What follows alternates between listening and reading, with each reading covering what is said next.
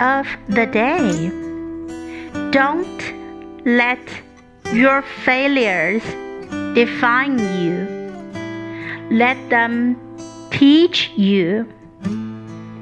By Barack Obama. Don't let your failures define you, let them teach you. Word of the day Define.